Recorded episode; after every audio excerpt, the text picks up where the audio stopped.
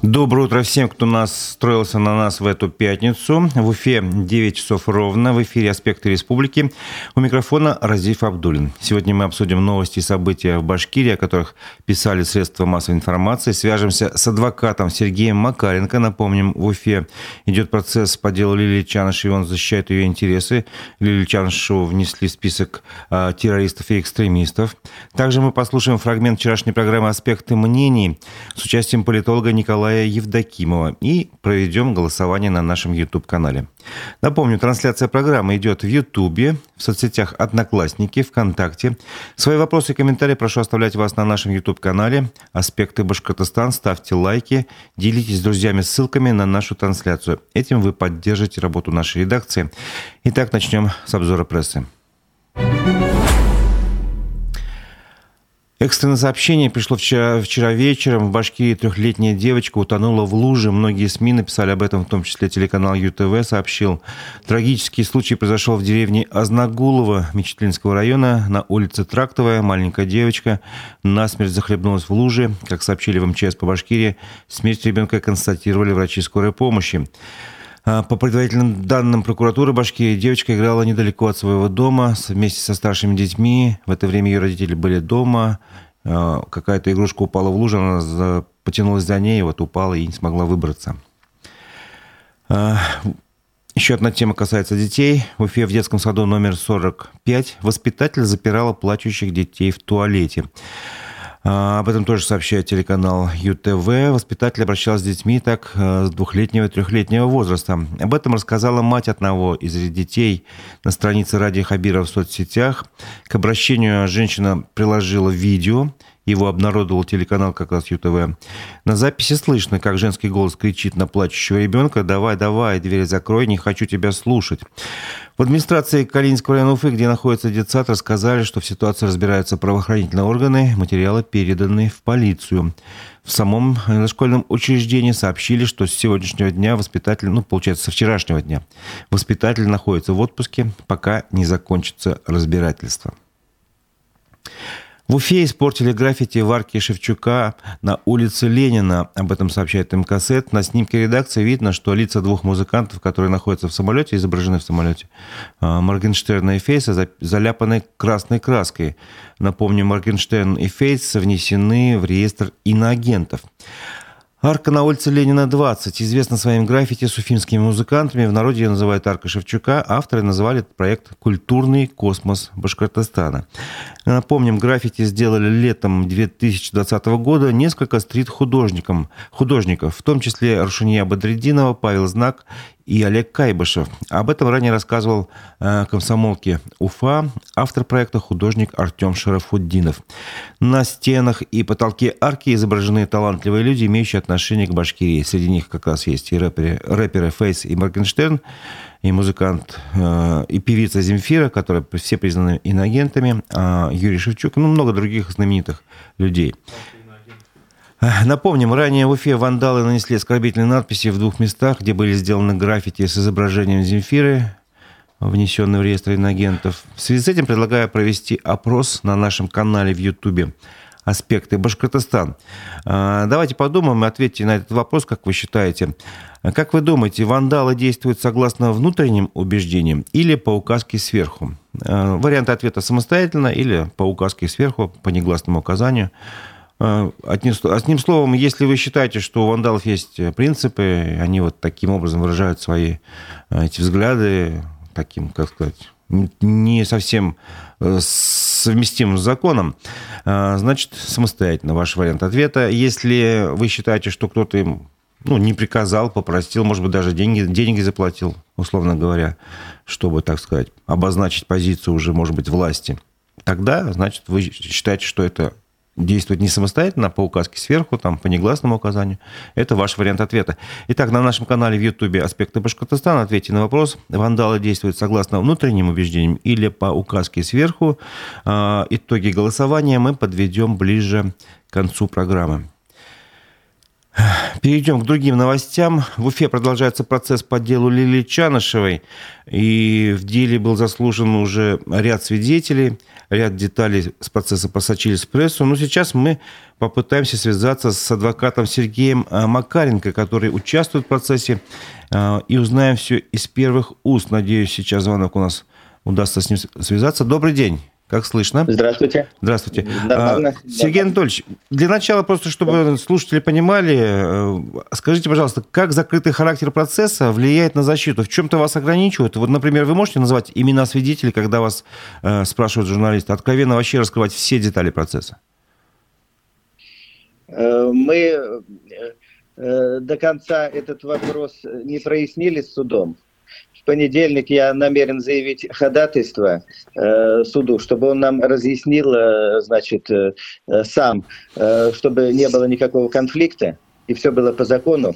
Э, наши права, обязанности и ограничения, которые накладывает на нас э, э принятие судом решения о закрытии судебных заседаний. Угу. Все это э, мы э, намерены отрегулировать и прояснить на следующей неделе.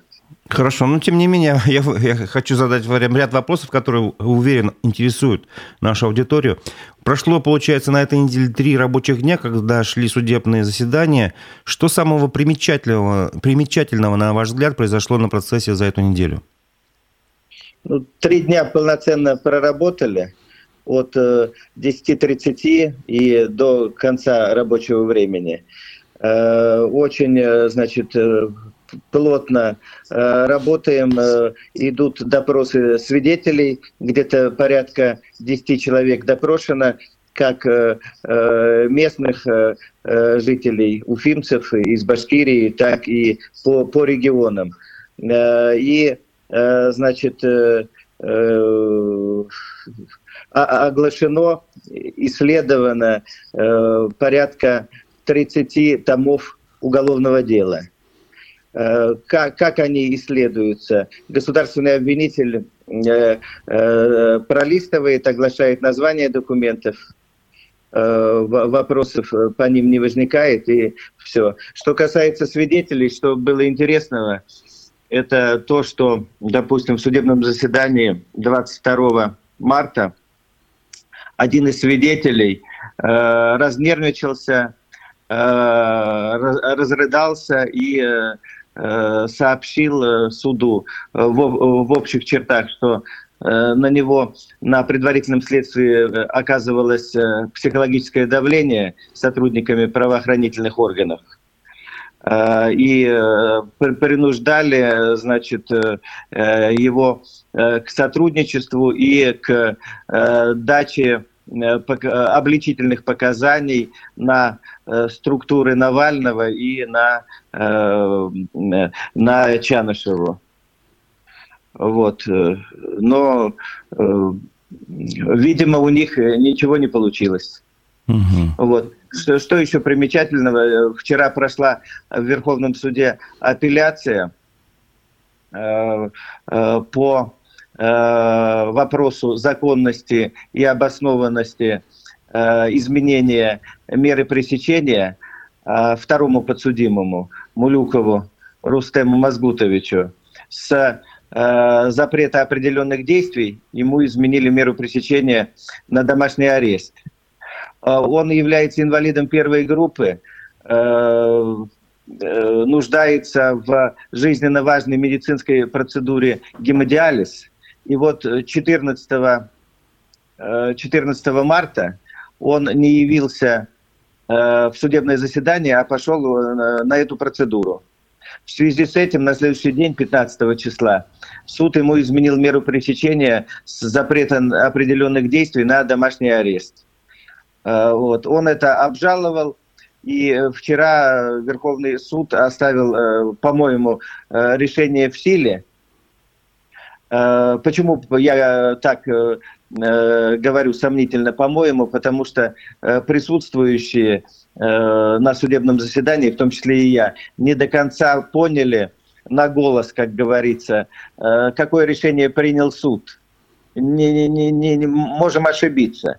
Но насколько все поняли, что суд ему в целом оставил э, прежний меру пресечения домашний арест, разрешив ему только э, пользоваться почтово-телеграфной корреспонденцией. То есть принимать сообщения и посылать сообщения, жалобы, ходатайства отправлять.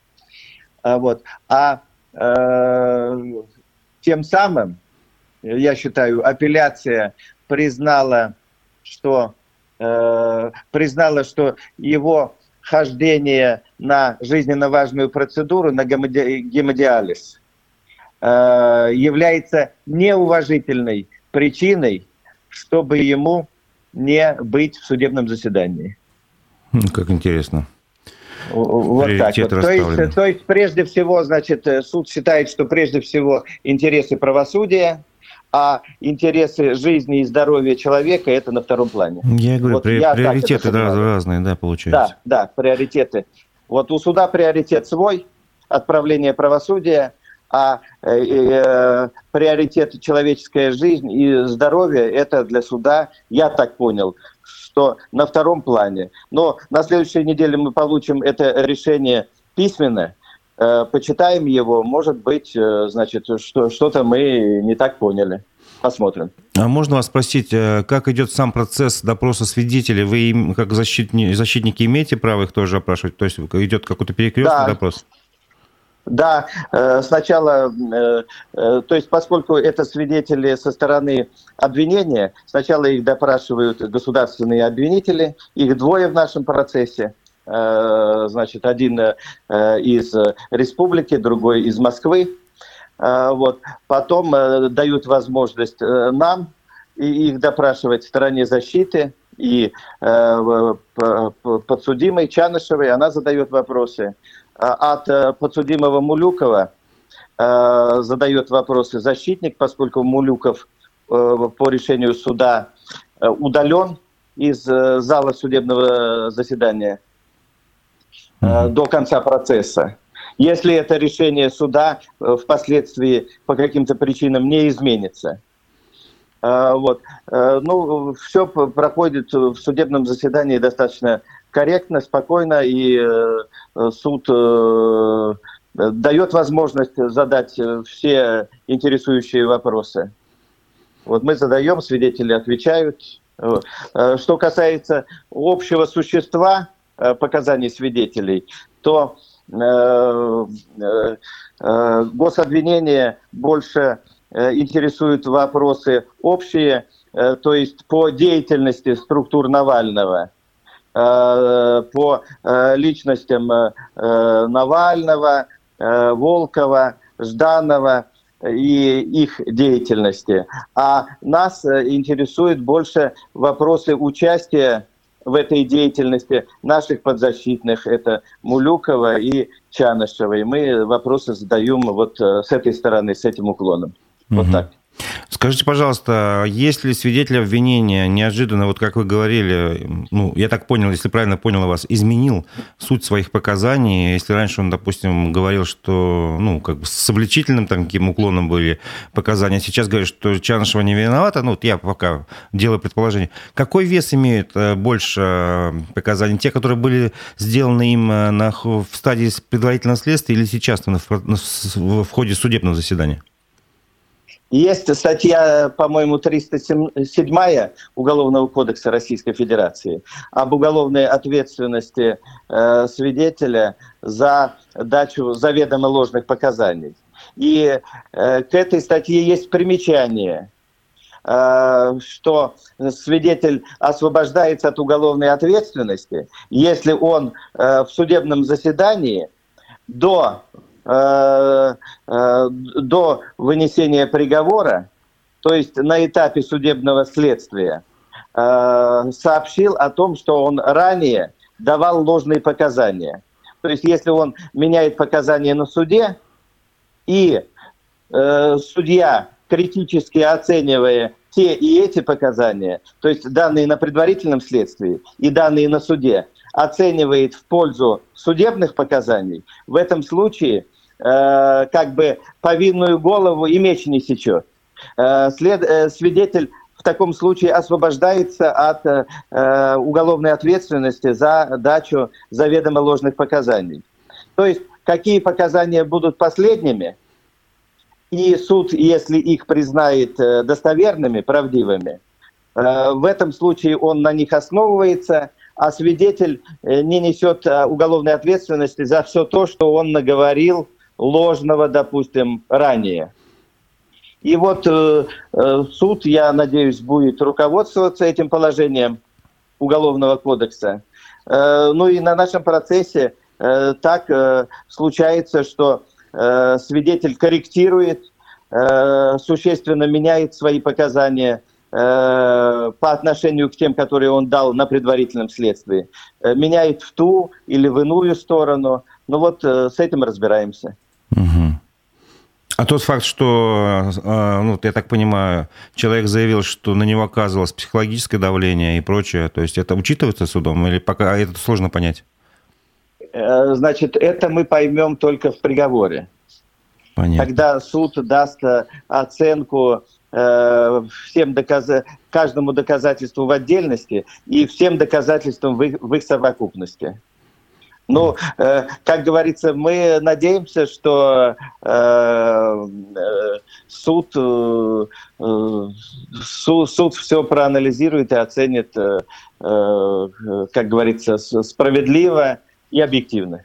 Могу я вам задать вопрос про конкретных свидетелей? Скажем, там, э, я помню, когда еще дело только начиналось, еще когда задерживали Лилию Чанышева, в прессу ну, были опубликованы сведения, что там э, одно из как бы оснований обвинения было показание блогера, члена Челябинского штаба Навального Арслана Нигаматьянова. Или вы, как сказать, вот, ограничены сейчас? Ну, я по Э, конкретным, э, как говорится, фамилиям э, не пока говорить не готов, да. Но хочу сказать, что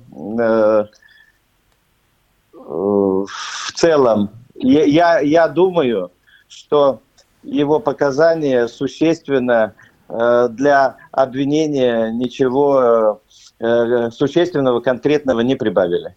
Ага. Ну, я хотел как раз задать вопрос, насколько вам сейчас кажется доказательными аргументы обвинения вот в данный момент, сколько, когда уже прошло, ну, там, по-моему, уже пять дней процесса, да, если не ошибаюсь?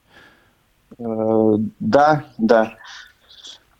Э, ну, я, я считаю, что при объективном, беспристрастном э, подходе и рассмотрении виновность Чанышевой и, и э, Мулюкова, тем более, э, они не, не просматриваются, не, не, не доказываются. Вот так я считаю. То есть я, я думаю, что если бы это был э, суд присяжных, вот, а, абсолютно, как говорится, от, отрешенный и беспристрастный.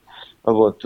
Я считаю, что у нас бы были большие Э, огромные шансы на оправдание. А по этим делам суд присяжных возможен или нет? Нет, э, Нет, к да? сожалению. Понятно. К сожалению. А, ранее говорилось, что больше ста томов, если не ошибаюсь, в обвинении. Успела ли защита ознакомиться со всеми документами? Э,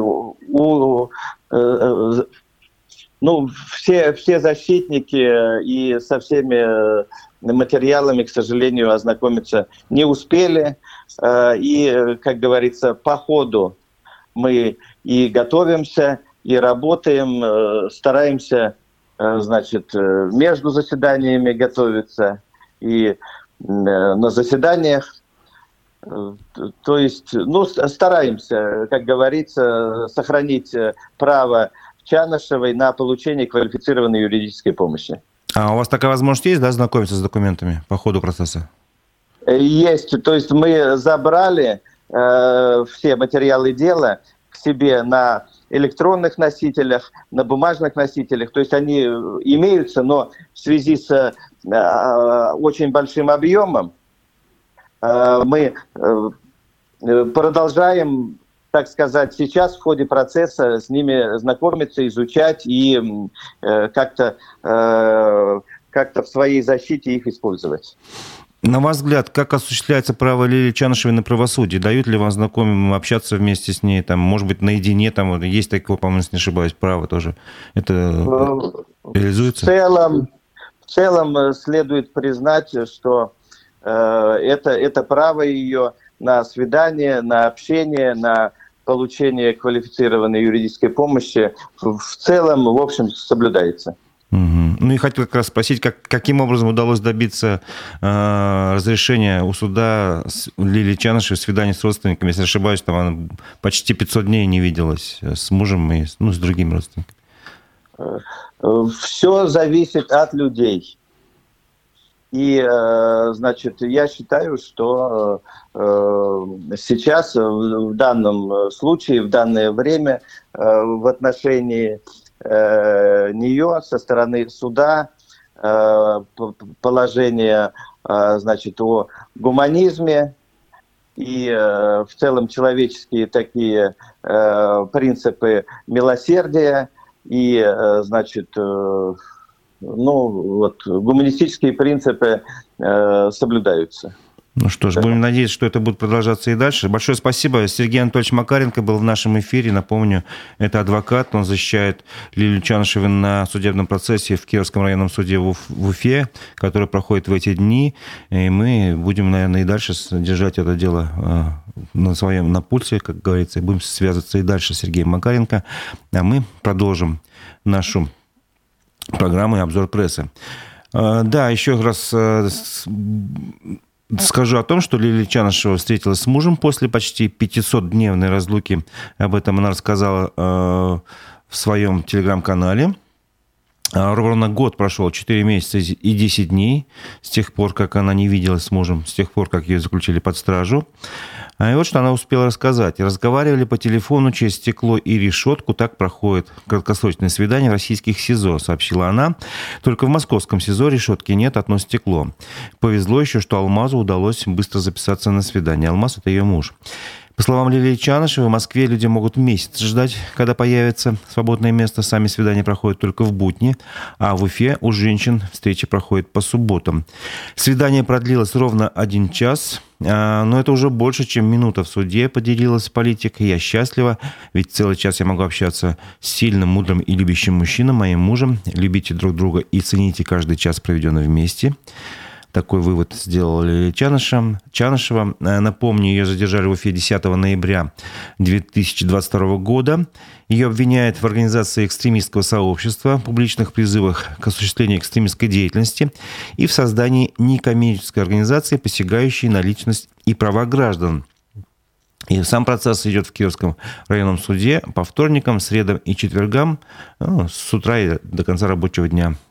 Также я должен напомнить, что Лилия Чанышева внесена в реестр экстремистов и террористов, а организации штаба Навального а, признаны экстремистскими, запрещены и ликвидированы в России.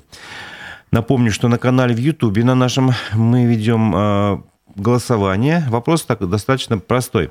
А, в связи с тем, что в последнее время были случаи вандализма и закрашивали, портили граффити с, с изображением Земфиры, Фейса, Моргенштерна, все они признаны инагентами. Вопрос, вандалы в Уфе действуют согласно внутренним убеждениям или по указке сверху?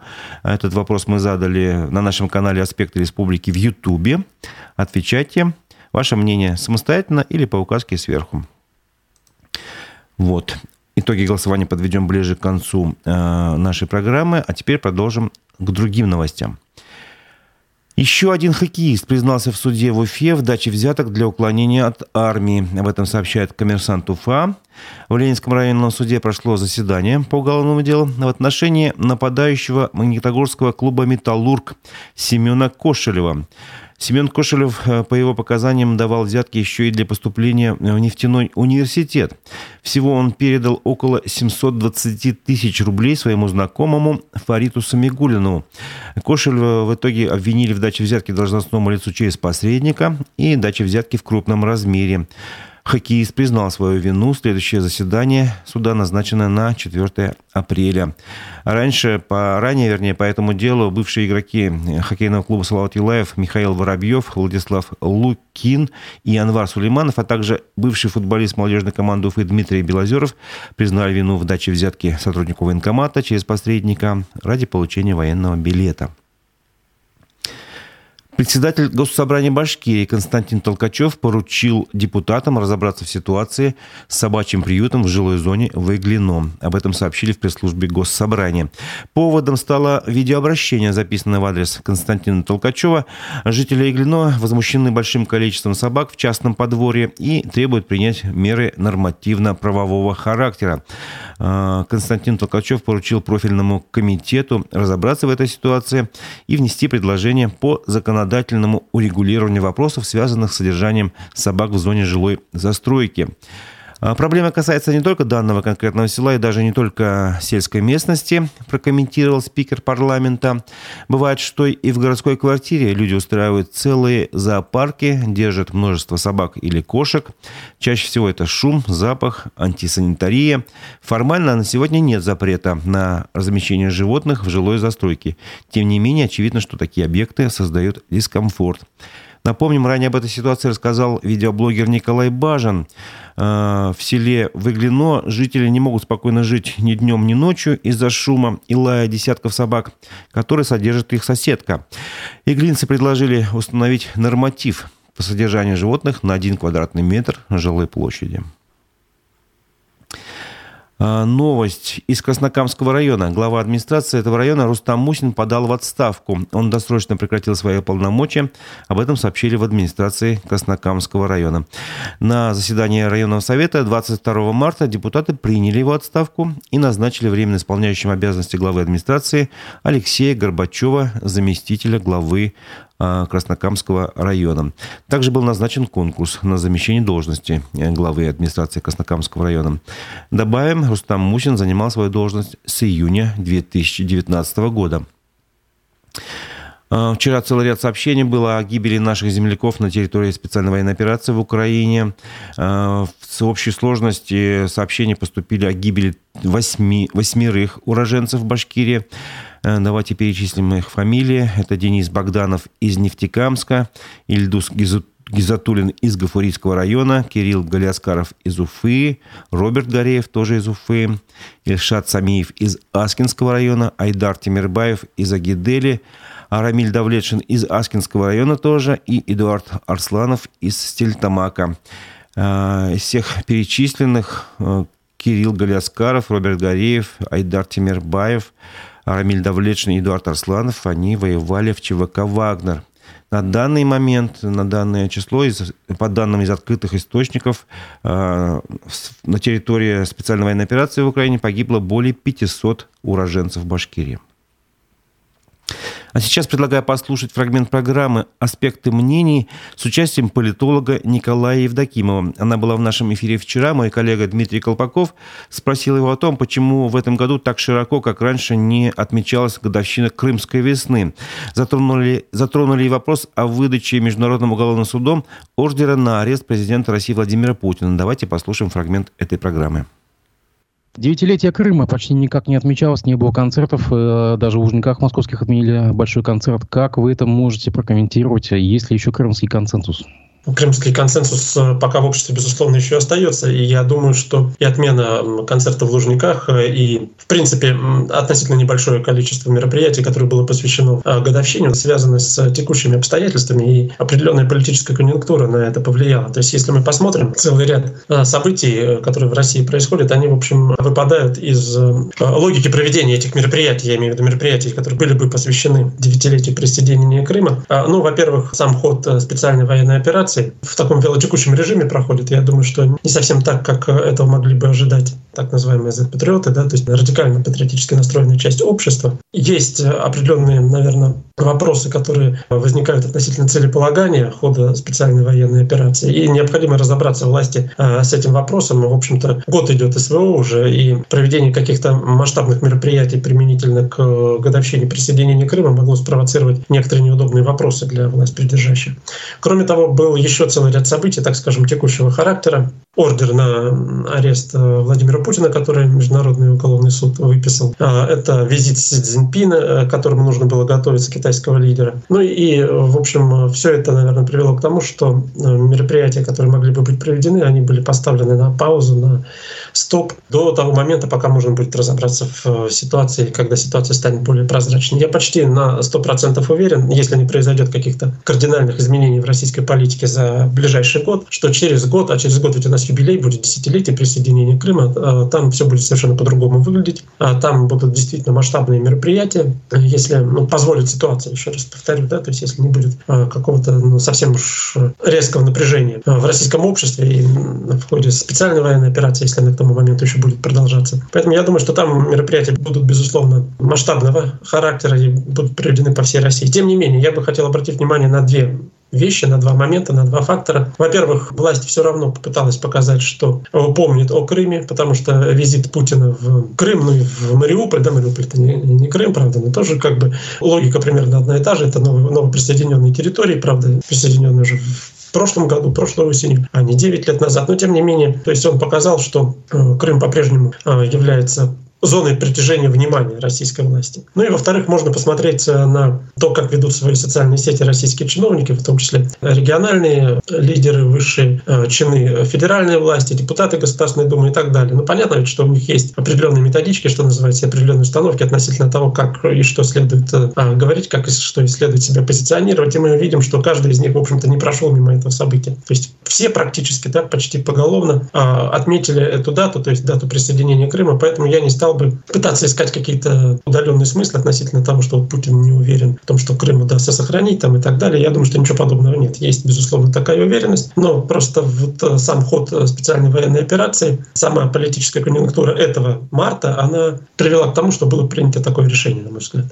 Вы упомянули уже ордер на арест Международного уголовного суда Владимира Путина. Однако чиновников не взлетел вот этот флешмоб «Я, мы, Путин». Там в начале недели, помните, чиновники и депутаты разных уровней фотографировали с табличками что-то «Я, мы, Путин». Почему вот этот флешмоб не взлетел? Ну, во-первых, потому что для того, чтобы флешмоб э, взлетел, необходимо, чтобы он поддерживался не только чиновниками, но и всем обществом как таковым. Во-вторых, как бы там ни было, все прекрасно отдают себе отчет в том, что решение вот, Международного уголовного суда, оно носит символический, а не практический характер, потому что естественно, что это форма э, определенного давления, информационного давления, форма политического давления. Все прекрасно отдают себе отчет в том, что э, Путин, будучи президентом Российской Федерации, конечно, никогда арестован не будет. Он обладает президентским иммунитетом. Даже если он поедет с визитом в одну из недружественных стран, конечно, никаких действий в отношении него предпринято не будет. Поэтому все разговоры относительно того, что там э, э, некоторые наши пропагандисты, типа Маргарита Симонян, говорят, что там долбанем там, ядерной бомбой да, по стране, которая позволит его э, себе арестовать и так далее. Но все это пустословие, потому что, конечно, никто не позволит себе предпринять такие действия в отношении э, руководителя ядерной державы. Хотя, э, с другой стороны, мы прекрасно понимаем, что, вероятно, Путин до тех пор, пока он будет президентом, да и, наверное, потом уже уже а, после окончания срока своих полномочий, если они при его жизни закончатся, он не поедет уже в эти страны. То есть вопрос о том, что а, Путин поедет с визитом в одну из недружественных стран, закрыт навсегда. Это был фрагмент программы «Аспекты мнений» с участием политолога Николая Евдокимова. Полностью вы можете послушать программу э, с его участием на наших страницах в Одноклассниках, ВКонтакте и э, на нашем канале в Ютубе.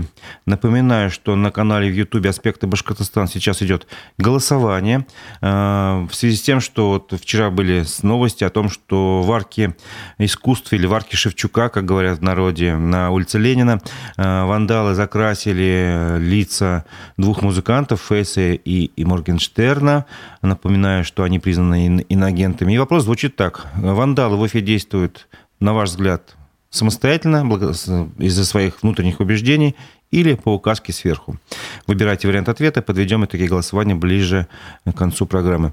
Тут задают вопрос, почему не называет адвокат имена участников судебного заседания, и тут, тут же как бы я могу сказать, что об этом мы спрашивали Сергея Макаренко. Поскольку характер процесса закрытый, э, они сейчас, сейчас ждут разъяснения от суда, что им можно, что нельзя, чтобы как бы не нарушать правила э, ведения закрытого процесса, именно закрытого процесса. Продолжим обзор прессы. Предлагаю перевести городским новостям из Уфы. Э, их достаточно было вчера много. Выберем несколько. Уфимские депутаты внесли изменения в правила землепользования и застройки после протеста прокуратуры. Э, об этом сообщает «Правда ПФО». А, при этом общественники движения «Дворы наши» считают, что этими изменениями депутаты снова нарушили закон. О чем речь? Итак, вчера, э, прошу прощения, 22 марта на заседании городского совета Уфы в повестке дня значился вопрос о внесении изменений в правила землепользования и застройки э, Уфы. А, ранее в понятие максимального процента застройки земельного участка включалась не только площадь горизонтального сечения всех строений на местности, но и выступающая за эти пределы подземная часть, сообщает Издание «Правда ПФО. Суть изменений». Теперь же подземные торговые центры, парковки можно строить хоть по всей площади земельного участка из-за этих изменений, потому что максимальный процент застройки все равно будет исчисляться только по площади надземных строений. Какое-либо упоминание о подземной застройке из правил землепользования убрано. Ну, вот такая, казалось бы, деталь, но на самом деле она э, ну, вот, и является как раз нарушением закона. Об этом э, утверждают активисты движения «Дворы наши». Они перед, э, буквально перед заседанием Уфимского горсовета раздали депутатам письма, э, где предупредили о недопустимости принятия подобных поправок они прям проанализировали и как бы раздали депутатам подробные разъяснения. Эти разъяснения имеются в распоряжении редакции. Если коротко, то принятые изменения в правила землепользования и застройки как раз вот именно по этой надземной и подземной части, они противоречат градостроительному кодексу России. Также активисты отправили соответствующее обращение с предупреждением о готовящемся нарушении закона в Генеральную прокуратуру России. Активисты движения связывают принятое решение э, с необходимостью сделать законным застройку участка в центре Уфы возле Уфимского госцирка, где, как они полагают, площадь подземной застройки превышает допустимые, допустимые нормы. Также речь идет и о других э, местах э, застройки. К другим новостям. Э, снегоплавильный пункт в Уфе хотели сдать уже в конце зимы, но что-то пошло не так. Об этом сообщает МКСЭТ. Э, напомним, ранее в соцсетях мэр Уфы Ратмир Мавлиев анонсировал открытие снегоплавильного пункта по улице Сагита Агиша. Э, как тогда он сообщал, завод намерены были запустить в начале марта. Ну, вы сами видите, на календаре 24 марта уже. Вот. И, а снегоплавильный завод так, вернее, пункт так и не открылся. При этом ранее чиновники и вовсе планировали сдать пункт до конца зимы. Сейчас уже весна, напоминаю. Ситуацию прокомментировали в мэрии. Как сообщили э, изданию МКСЭТ в пресс-службе городской администрации, в ходе выполнения работ по устройству сетей канализации был выявлен факт неустойчивости грунтов. В связи с этим было принято решение о необходимости выполнения дополнительных мероприятий по укреплению места производства работ, в результате чего как раз сроки и были скорректированы. Отмечается, что согласно контракту работы должны будут завершиться до 31 мая а, этого года. А, ранее уже были выполнены основные работы. Сейчас как бы вот речь идет как раз о дополнительных работах так что вот обещать обещали, но, к сожалению, я думаю, этой зимой этот пункт уже не пригодится. Под Уфой дорога, отремонтированная за 2,5 миллиона, за три месяца превратилась в полосу препятствий. Об этом сообщает телеканал ЮТВ. Речь идет о селе Кушнаренково, где долгожданный ремонт проезжей части по улице Уфимской не избавил местных жителей от неудобств. Теперь дорога, дорога скорее напоминает полосу препятствий, по которой на автомобиле не проехать, не пройти. Об этом сельчане рассказали в социальных сетях и тоже приложили в видео. Там видно, что, э, условно говоря, вот такой грунт, под ним снег, и этот грунт весь в кашу превратился, там невозможно проехать. Э, по словам жителей, ремонт был сделан всего три месяца назад, в декабре прошлого года. Э, ремонт делали буквально неделю, вот, и, видимо, некачественно сделали, поскольку сейчас все превратилось в кашу, ездить невозможно. На жалобу ответили в администрации Кушнаренковского района. Э, подрядчик вновь займется ремонтом дорог, ответили в администрации. Однако к работам организация приступит только после улучшения погодных условий примерно до 20 апреля. А пока же жителям придется самим преодолевать эту возникшую полосу препятствий. Еще одна новость из Уфы. Уфе мужчина препятствовал работе съемочной группы телеканала «Вся Уфа». Э, журналисты снимали сюжет о сотруднице, подхватившей геморрагическую лихорадку на рабочем месте, сообщил телеканал. Э, и вот полный сюжет об этой истории телеканал обещал показать э, вчера вечером в вечернем эфире. Вот он как бы был прошел в эфире. Предлагаю часть этого сюжета прямо сейчас. Давайте вместе с вами посмотрим. Итак, часть сюжета телеканала «Вся Уфа». Камила Латыпова трудилась на складе Wildberries в 2022 году. Это время, со слов девушки, было далеко не лучшим в ее жизни. Многочисленные штрафы, мусор, антисанитария, неработающий смыв в туалете. Уборщицы, которая приходила раз в два дня, на коллектив из более чем 300 человек не хватало, и частенько работникам приходилось выполнять ее обязанности. Нас заставляли подметать полы, которые ну, на первом этаже, где мы работаем. Там очень пыльно, там бегают мышки, там они оставляют свои фекалии, все это поднимается в воздух, когда ты начинаешь подметать полы. И путем э, воздуха, то есть воздушно-капельным путем, это человек, получается, заражается этим. Таким образом, я и заразилась мышиной лихорадкой. По подсчетам Камилы, болезнь наступила как раз после очередной пыльной работы. В больнице пациентка практически не приходила в сознание, восстановилась только через три месяца. Недавно девушку вновь начала беспокоить боль в почках, что представляет еще большую угрозу, ведь сейчас Камила беременна. Руководитель сортировочного центра э, говорит то, что я не тут заразилась, то есть не на работе. Говорит то, что я заразилась где-то в другом месте. Хотя я работала без выходных 6 дней подряд, 6 ночей точнее. А, как я могла куда-то пойти и заразиться? Я вообще никуда, кроме дома и работы, не ходила. Камила делилась с нами своим беспокойством за друзей, продолжающих работать в сортировочном центре, когда съемку прервали. На большой скорости к нам подъехал автомобиль, водитель которого начал предъявлять претензии. Мужчина не назвал своего имени, не предоставил никаких документов, при этом утверждал, что владеет территорией, на которой Wildberries арендует помещение. Внезапно он накинулся на оператора, угрожая разбить камеру. Подождите, подождите, вы выключите камеру. Давайте камеру выключите. Ничего вы снимать здесь не будете. Давайте убирайте камеру. Камеру дайте. Камеру я сейчас разобью. Неизвестный схватил и грубо повел нашего сотрудника за забор, отобрал штатив и пытался выхватить камеру. Происходящее Камиле удалось записать на телефон. За территорией нападавший отошел и стал отрицать, что касался оборудования. К счастью, ни камера, ни оператор не пострадали. Это был фрагмент из вечернего выпуска новостей телеканала «Вся Уфа». Ну, добавим, что на самом деле работодателю стоило бы, наверное, подумать э, об уборке помещения, чтобы там не было пыли, там, потравить мышей, там, условно говоря, а не заниматься вот этим делом, там, камеру выхватывать, условно. Вот, продолжим э, нашу программу. Представитель Башкирии в торгпредстве России в Китае Флюр Асадулин заявил, что формируется бизнес-делегация в Китай. Об этом он сообщил в своем телеграм-канале. А, бизнес-делегация из Башкирии сможет принять участие в 32-й Харбинской международной торгово-экономической ярмарке, которая запланирована на 15-19 июня, сообщил он. А, ярмарка эта проводится с 1990 года, получила широкую известность и хорошую репутацию в Китае и за рубежом, как ведущая ярмарка в области торгово-экономического сотрудничества между Россией и Китаем, а также как важная платформа в области инвестиций и научно-технического сотрудничества в регионе Северо-Восточной Азии и в мире.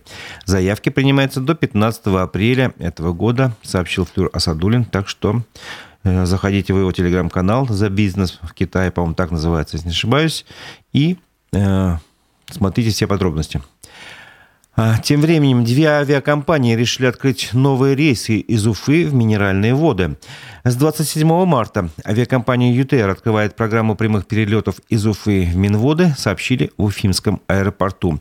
Рейсы запланированы по понедельникам и четвергам на самолетах на Боингах. Они рассчитаны на 126 пассажиров. А с 28 марта авиакомпания Азимут запускает рейсы тоже в минеральные воды уже на самолете Сухой Суперджет вместимостью 100 пассажиров. Эти рейсы будут вылетать, должны вылетать из Уфы каждый день, кроме субботы. Напомним, что в весенне-летнем сезоне из аэропорта из аэропорта Уфа в Минеральные воды также выполняет рейс авиакомпании «Аэрофлот» по средам, пятницам и воскресеньям. На этом направлении перевозчик задействует Airbus, рассчитанный на перелет 158 пассажиров. Таким образом, уфимцы и жители республики могут вылететь из Уфы в Минеральные воды 11 раз в неделю. А, на этом нашу программу я предлагаю подвести к концу, и мы подведем итоги голосования. А, мы спрашивали, вандалы в Уфе действуют самостоятельно или по указке сверху. Это связано с тем, что, напомню, в парке Шевчука или в парке искусств на улице Ленина 20 вандалы закрасили, заляпали красной краской лица Моргенштерна и Фейса, признанных иногентами. Итак, как же вы считаете, как чем закончился опрос.